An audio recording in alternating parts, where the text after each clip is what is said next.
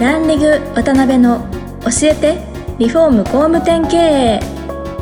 この番組は住宅業界に特化したコンサルティング事業と各種ネットワーク運営を手掛ける株式会社ランリグの代表渡辺翔一が住宅業界の経営者や幹部の方を毎回ゲストにお招きし業界のさまざまなことについてお聞きしていく番組です。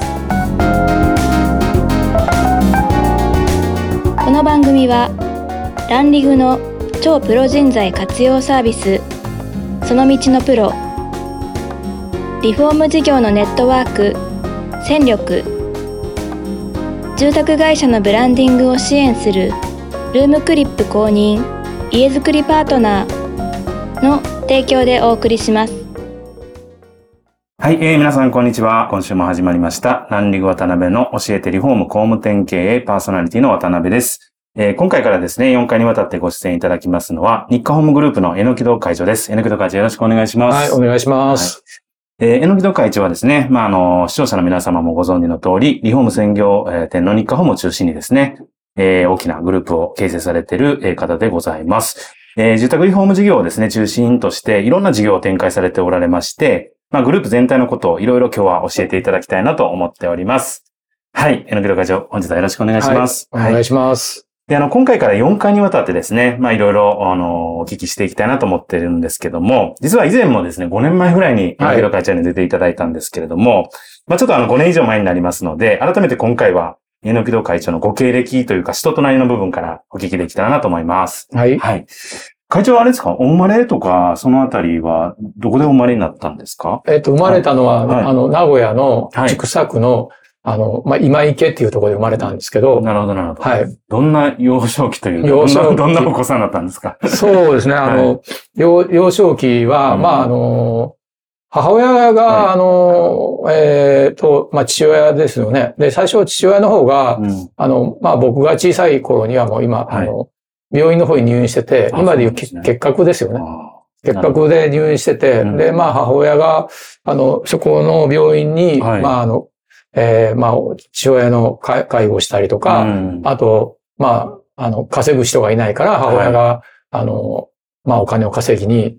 働きに出出てたとか、はいそういう感じですよね。なるほど。はいそれ結構ご苦労されたというか。そうですね。ただ、あうんの、小さいから、はいわからないですよね。うん苦労っていうのが何かが、確よくわかんないよねはいなるほど。はい。なんか当時のその、ちょっと、とはいえ結構これは辛かったなとか、うんうん。逆にこれは良かったなとか、なんかそういうエピソードってありますか、うん、まあ、そうですね。はい。本当に、その、小学校に上がるぐらいまでは別に普通のうちのこと、な別に違いがあるなんていうのは思わなかったけど、ど。まあ、小学校上がるようになってから、うん。やっぱり、あの、友達と比べると、はい。やっぱり、あの、ああまり裕福ではないなっていうのは、あまあ、その、その当時結構ね、そういううちたくさんあったから、時代背景で、確かに確かうん、だから、お金持ちでもそんな大したお金持ちじゃなくて、うん今と違ってに。、はい。まあ似たり寄ったりだけど、うん。まあ、そういうものはやっぱり、あの、感じたりしてたですよね。なるほどね。はい。なんかあの、本当にそういうこう辛い幼少期とかを、うんもしあの、こう、違った方向に行っちゃうと、うん。結構歪んだ方とかも、まあ中にはいらっしゃったりすると思うんですけど、会長そういうふうに全然なられなかったっていうのはな何か理由があったそうですね。別にな、ならなかったっていうか、うんまあ、一一通りね、うんあの、まあ、年頃になると、はい。それなりの ことは普通に あるよね。なるほど。まあ、普通にその悪いことっていうか、まあ、はいね普通にあるけど、はいあの、その、そこから、なんだろう、こう、あの、超えないっていうか、うんそ、そこから超えられなかったっていうのは、あの、父親も母親も、はいまあ、要は、ちゃんと愛情を持って、あの、育ててくれたし、ただ、ただ、たまたま、その、父親が病気だったりとか、はい。あのね、あの、そういう事情があっただけで、だから別にそういうのはやっぱり何かこう、例えば、もうちょっとこう悪いことし、しね、こうしたくなった時とかは、はい。やっぱり親の顔が浮かぶよね。浮かんで、で、まあ、ちょっとそ、それ以上はちょっとね、やっぱりやっちゃいかんことだよな、とかっていうのがあるから、ある程度でやっぱり止まりますよね。うん。会長、そういうお子さん時代をお過ごしになって、学生時代というか、うんまあそういうのはどういうふうな学生さんというか、何に熱中されてたとか。そうですね。はいあの、学生の頃は、はい本当、あの、まあ、自分で学費も全部、高校の学費も全部自分で払ってたから、なるほど。だから、あの、アルバイトをずっとやってたよね。はいはいはい。うん、で、まあ、アルバイトはもう中学校の頃からうん普通に新聞配達やったり、うん、最初小学校の4年生か5年生で新聞配達やったら、はい。学校の先生に、あの、その年でやっちゃいかんから中学校になるまでやっちゃいけませんよって言われて、で、中学校だったら、まあ、近所の新聞屋さんの人が、し中学校になったからうちに来いやとか言って、で、中学校で新聞配達やって、で、高校も同じようにやってたけど、はい。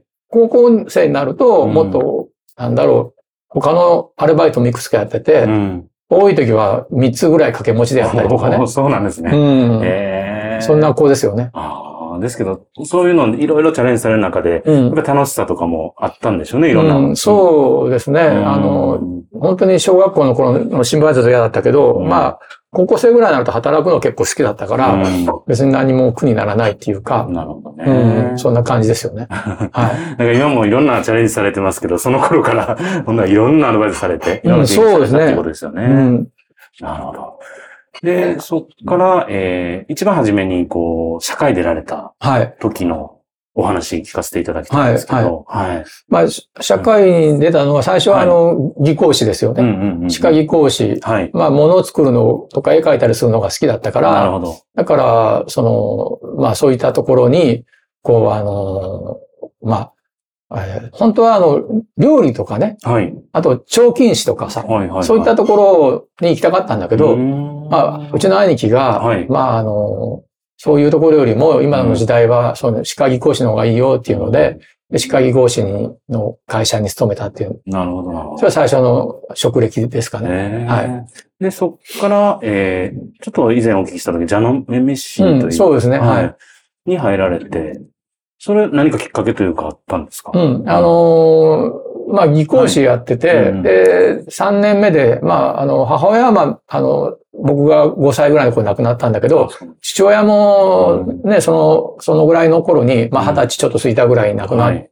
たのがきっかけで、うん。なんか、ずあの、ずっと机の上に座ってるのが、うん。あの、技工士ってそういう仕事なんですよね。だから、それは性に合わないなと思って、まあ、別に、ね、あの、いいいかな、まあやめてもと思って、はい。で、辞めて、うんで、えっ、と、そこからちょっとアルバイトで、あの、社会屋さんでアルバイトやったりとか、まあ、なんか体を動かしたいなと思ってうん、はい。そういう肉体労働でちょっとアルバイトやったんだけど、うんまあそんな感じですよね。うんはい。で、そこから営業の世界に入られたってことですね。そうですね。うんまあ、あの、アルバイト時代勘からいことで、はいで、あの、うちの兄貴が昔、あの、メミシンにいたんですよ。あ、そうなんですね。うん。で、ミシンの営業やってて、で、そ、それちょっと僕も覚えててうんで、アルバイトニュースで、その、ジャノメと書いてあったから、うんまあ、い一回行ってみようかなと思って、えーあの、いまあ、面接に行ったんですよね。うんはいなんか僕もあの年代があれなんで、そこまで詳しいわけじゃないですけど、ジャノミューシって本当に営業会社ですよね。そうですね。あの、まあ、あの、訪問販売とか、あと街頭宣伝って言って、うんスーパーの前にミシンを置いて、で、まあ、なんだろう、あの、ハンカチに刺繍して、うん、で、ミシン買ってくださいっていうようなう、んそういう営業会社ですよね。結構成績出されたんですか、会社。そうですね。うんあの、まあ、おおかげさんで、えっと、えー6年、6年やってて、はいで、5年目に、あの、えっと、成績優秀で、はい。支店長に抜擢されて、で、まあ、あの、静岡県の三島市っていうところなんだけど、はいそこで支店長を、あの、やらさせてもらってたっていう感じですね。うん。それ確か25、6歳の時そうですね。ですよね5、5ぐらいの頃かな。うん。で、そこからまあ支店長になられて、うんもうずっとこの会社でみたいな選択肢もうん。終わりだったんですか？そうですね。あの、はえっ、と、ミシンの時もそうなんだけど、うんミシンも6年間で1000台ぐらいミシン売らさせてもらって、で、あの、その時にお世話になった、あはいの支店長さんが、うん。あの、浄化層の会社を立ち上げるっていうことで、なるほど。で、そこに、あの、来ないかって言われたもんで、うん。あの、ずっとね、転勤の、嫌嫌じゃんね、転勤っていうのはね。確かにだから、だったらまあいいかなと思って、うんそこの会社にお世話になったのかなっていう、うんそんな感じですよね。なるほど。ほんならもう立ち、上司の会社の立ち上げにそうですねお。手伝ったっていうそうですねはいええで、そこで、あの、独立されるまでの間ってど、どんな感じで？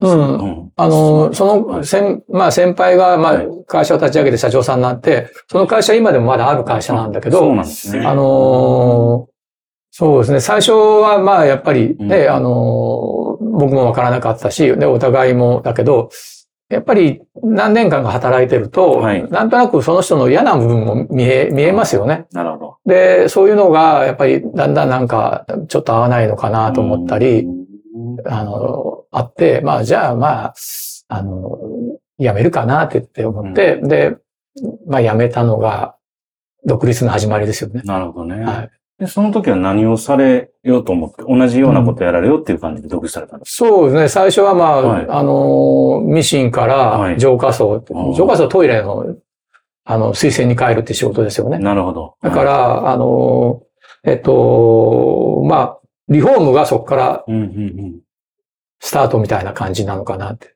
うん。なるほど、なるほど。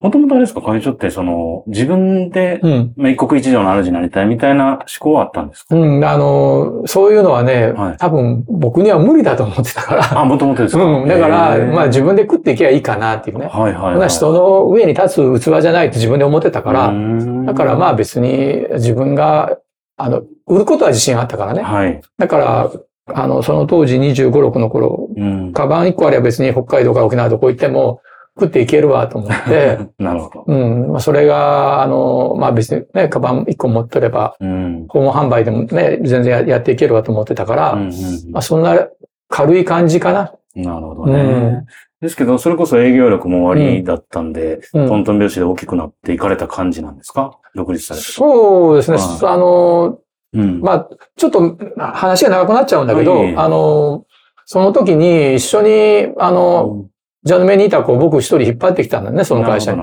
で、そいつは先に辞めちゃったもんで、うんうんうん。で、先に辞めちゃって、で、そいつが静岡県の浜松の方に、はい。あのーまあ、会社を別の会社を作って始めるわとかっていうことで、うん。で、そんなあのーそれ、それ一人でやれ、やれないだろうと思って、で、自分もその、その子呼んだから、はい。あのー他っていくわけにいかんもんで、うんじゃあまあ俺も辞めるわっていうのが、まあ辞める引き金になったんだけど、なるほど辞めて、で、そいつと一緒にやろうと思ったんだけど。ど、うんえっ、と、1年ぐらい一緒にやってたんだけど、はい。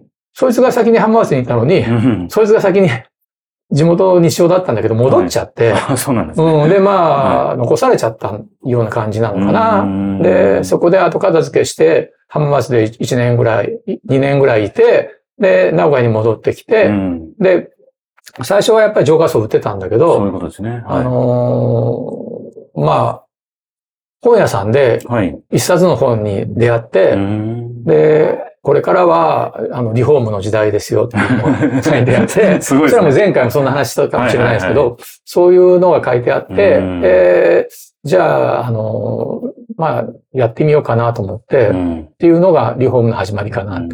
なんか、本屋さんの本棚の中で光って見えたんじゃないですか、すごい運命の出会いだったんそうですね。はい。へーで、そこから、あのー同じモデルで、うんどんどんリフォームの営業されていかれて、はい。はい。で結構順順調に、まあ、法人化されたのがきゅ93年っていうことだと思うんですけど、うんうんその当時って法人化してからもトントン拍子で、しっかり。そうですね。あの、うんえっとね、えっと、創業から、はい。あの、お金が、あの、なしでやってたから、うん。あの、最初老金で500万ぐらい借り入れして、なるほど。それが、あの、元金だったから、うんうんだから、あの、お金がない状態で、うん。まあ、始めてるから、はい。ただ500万ですぐなくなっちゃいますよね。まあそうですね、確かに。うんだから、あの、自分でまあ売ってくることはできるもんで、うん。で、自分で売ってきて、で、はい。最初は自分で工事して、だから今のこう、一貫体制の 確かに。始まりだよね、それね。なるほど、なるほど。あの、知ってる人もいないから、から。そうそうそう、自分で取ってきて自分で工事してして、はい。うん、なんかそんな感じだよね。うーんで、もうそれこそ34、5歳ぐらいまではもう、どんどん人も増えてきて、はいはい。組織になってくきてっていう。なんか、その過程でなんか転機みたいなのってあ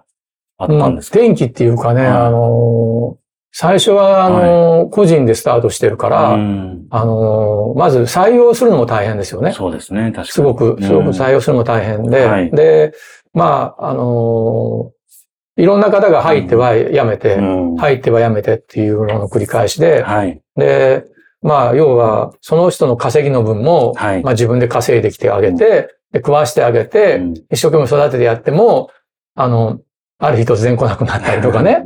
そういうのが、どうだろう、5、6年ぐらい続いたんかな。結構経験されたんですね、そうですね。で、で、その中で辞めていく人もいるし、残る人もいるし、うんで、少しずつ、こう、あの、会社が少しずつ、まあ、形にななっていったっていうか、だけど、その、まあ、そんなことばっかだよね。はい。もう極端を言ったら、あの、そその、悪い人もいるもんで、お金使い込んじゃって、どっか行っちゃったりとか、まあ、あの、現金を扱う仕事だから、そういう人いいっぱいいるよね。うんだからそれをこう、なんか、自分の中で、うんあの、その、そういうのがこう繰り返されてくると、んなんか嫌になっちゃうなとかって、まあ思うんだけど、うんそれをこう、ね、あの、まあなんだろう、今思うと腐らずにずっとやってきた。はい。で、ある時やっぱりうん人との出会いですよね。うん人との出会い。そうですね。うんうんそこがだ、だから多分起点になっていくんでしょうね、きっと。なるほどね。うん。まだまだちょっとお話をお伺いしたんですけど、はい1回目これぐらいに。はいありがとうございます はい。あのー次回はですね、そこの人との出会いみたいなところからですね、うんまた引き続きお聞きできたらなと思いますんで。はい。榎木会長、今回ありがとうございます。はい、ありがとうございます。今回もランリグ渡辺の教えてリフォーム工務店経営をお聞きいただきありがとうございました。番組では渡辺やゲストの方へのご質問やご意見ご感想を募集しています。ウェブサイトランリグにあるお問い合わせフォームよりお申し込みください。お待ちしています。